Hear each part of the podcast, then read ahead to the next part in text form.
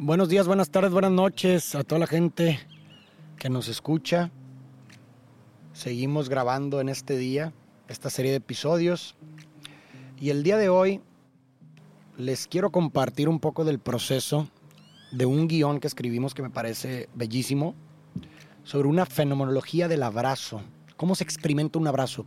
Y les quiero contar cómo surge primero la idea y después me voy a ir a compartirles algo de lo que hemos escrito.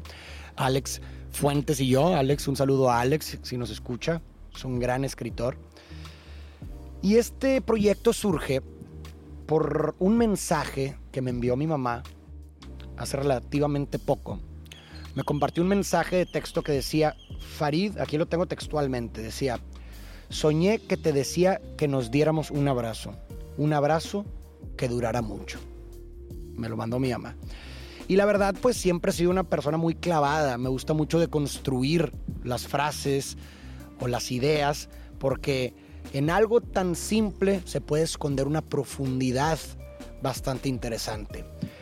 Así que este pensamiento, este mensaje, sinceramente, se, se quedó deambulando en mi cabeza. Hasta que finalmente dije, bueno, voy a tratar de, construir esta frase de mi mamá a ver hasta dónde llego. Entonces, lo primero que se me ocurrió fue pues hacer una fenomenología del abrazo, es decir, cómo es que se experimenta el abrazo en distintas situaciones, porque hay diferentes tipos de abrazo que se dan en diferentes situaciones, por lo que en cada una de estas, en cada uno de estos contextos, la fenomenología es diferente. Así que me puse a construir diferentes situaciones en las cuales uno abraza, o los diferentes tipos de abrazo, y me puse junto con Alex a tratar de explicar o tratar de articular la experiencia del abrazo en cada una de estas. Primero hicimos como una mm, descripción o un desglose general del abrazo y escribimos lo siguiente. El retorno a la experiencia primaria en el vientre materno. ¿no? ¿Por qué? Porque uno, pues bueno, lo primero que hice fue remontarme a mi primer abrazo. ¿Y cuál fue mi primer abrazo? Pues aquel que me dio mi madre. Cuando nosotros salimos del vientre, o más bien, primero, en el vientre estamos sostenidos, estamos protegidos, estamos seguros, tenemos cierta confianza dentro del vientre. Y de pronto cuando salimos del vientre, salimos al mundo y estamos angustiados. Lloramos. ¿Por qué? Porque nos quitaron ese sostén, nos quitaron esa comodidad que nos otorgaba el vientre. Así que al nacer pierdo el sostén natural que encuentro nuevamente en tus brazos. ¿Por qué? Porque lo primero que hace la madre al nacer el bebé es abrazarlo para tranquilizarle la angustia. Es la primera. ¿Y, ¿Y, qué hay dentro de ese abrazo? Pues bueno, es que el acercamiento suave y armónico de tus brazos me recuerda cómo me sentía dentro del vientre y se traduce para mí en seguridad y tranquilidad seguridad y tranquilidad. Así también se siente algo. Casa. Regreso a mi hogar en ese sentido. Bello, bello. Digo, a mí se me pone la piel de gallina con todo esto. Pero si nos remontamos al mensaje de mi madre, mi madre también mencionó que, que quería que, un, que este abrazo fuera uno que durara mucho. Entonces, deconstruimos un poco el abrazo por mucho tiempo. Creo que muchas veces nos encontramos en estas situaciones en donde pedimos un abrazo que, dura, que, dura, que, dure mucho. En el momento donde estamos sintiendo al otro, de pronto decimos, no te quites, abrázame por mucho tiempo. ¿Qué se esconde? ¿O cuál sería la cómo se experimenta este tipo de abrazo por mucho tiempo? En un abrazo escribimos, el alivio de las tensiones es proporcional al tiempo, es decir, entre más tiempo nos sostenemos, más confío en ese terreno. Entonces, entre más confío en ese terreno, más me rindo ahí, me abandono, me entrego. Estamos siendo dos en uno, como lo éramos en el vientre. Dos en uno. Cuando nos sentíamos seguros, aunque sea por un momento, aunque sea por un segundo. Se pierde la noción del tiempo. Abrázame por mucho tiempo, pero no importa cuánto, no importa si son 10 segundos, lo, lo, importante es cómo se experimenta el tiempo en el abrazo. Perdemos la noción del tiempo, tú y yo hasta el fin del mundo. se envuelven, también entre más tiempo estamos juntos, se envuelven nuestros corazones y se empiezan a comunicar entre sí, corazón con corazón, emparejando su latir, bailando al mismo ritmo, se empiezan a sincronizar. Y esta única conexión es la que nos mantiene vivos. Nos reflejamos el uno al otro, nos tendemos el uno en el otro, nos sentimos. El abrazo por mucho tiempo. También pues no, me limité a estos dos abrazos que se escondían en el mensaje de mi mamá, sino que también me remonté a todos los abrazos que he dado y recibido a lo largo de mi vida y cómo es que los he experimentado en diferentes situaciones. Entonces empecé con un abrazo de consuelo. ¿Qué sucede en el abrazo de consuelo? Muchas veces miramos a, a alguien sufrir y hasta decimos, quiero abrazarlo. O muchas veces nosotros sufrimos y, decimos, necesito un abrazo. ¿Qué hay detrás del abrazo de consuelo?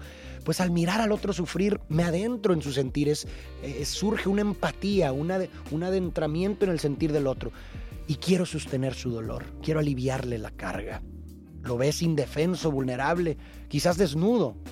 al ver sufrir al otro, vemos cómo el mundo de cierta forma lo ha desnudado, lo ha despojado de cualquier seguridad, lo ha despojado de su vestimenta, de su protección. Y con el abrazo de consuelo quiero envolverlo con mis brazos, quiero arroparlo. En este sentido, el abrazo es el traje que se amolda a todos los cuerpos.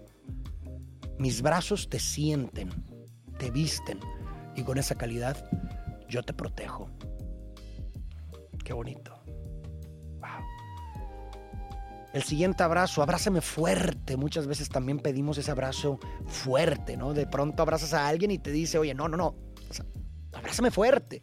Y al mismo tiempo también tú lo puedes decir en muchas circunstancias, cuando, cuando alguien te abraza y dices, abrázame duro, abrázame fuerte. ¿Qué hay detrás de un abrazo fuerte? Queremos que se sienta el suelo firme, estable, confiable para andar, incluso en medio de la tempestad.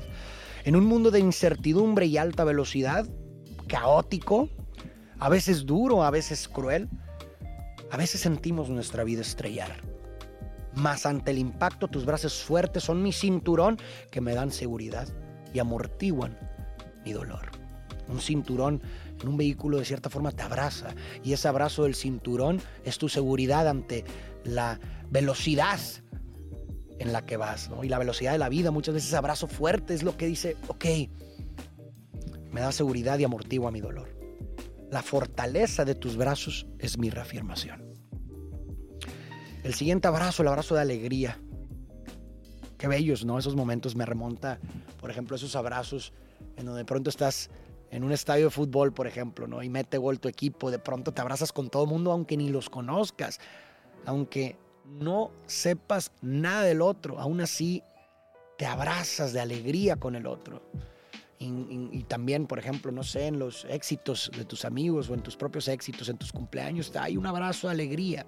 ¿Qué hay detrás de un abrazo de alegría? Cuando compartimos los momentos y experiencias que dotan de sentido nuestras vidas, porque finalmente estos momentos de alegría constituyen aquellos momentos que nos recuerdan lo valioso de la vida, que nos hacen sentir que vale la pena estar vivos. Hay una comunión en ese abrazo. Nuestras historias convergen, experimentamos una sincronía emocional. Remontémonos a ese abrazo, por ejemplo, del estadio. Ahí no, no sabes nada de la historia del otro. No hay nada en común más que ese momento, esa pasión por ese equipo. Hay una sincronía emocional porque ahí, en ese momento en específico, nuestras historias convergen llegan a un punto en común, se interseccionan, hay una sincronía emocional y entonces celebramos. Abrimos los brazos para que se multiplique la alegría, ¿no? Porque a la hora de compartir tu alegría con el otro, se multiplica. Y cuando se multiplica la alegría, entonces puede servir como tinta, la alegría como tinta para tatuarnos en nuestra piel que la vida vale la pena ser vivida. Uf, qué, qué bonito cierre. El abrazo de despedida, híjole, qué duro es el abrazo de despedida a veces, ¿no? ¿Qué hay? Que se experimenta en el abrazo de despedida.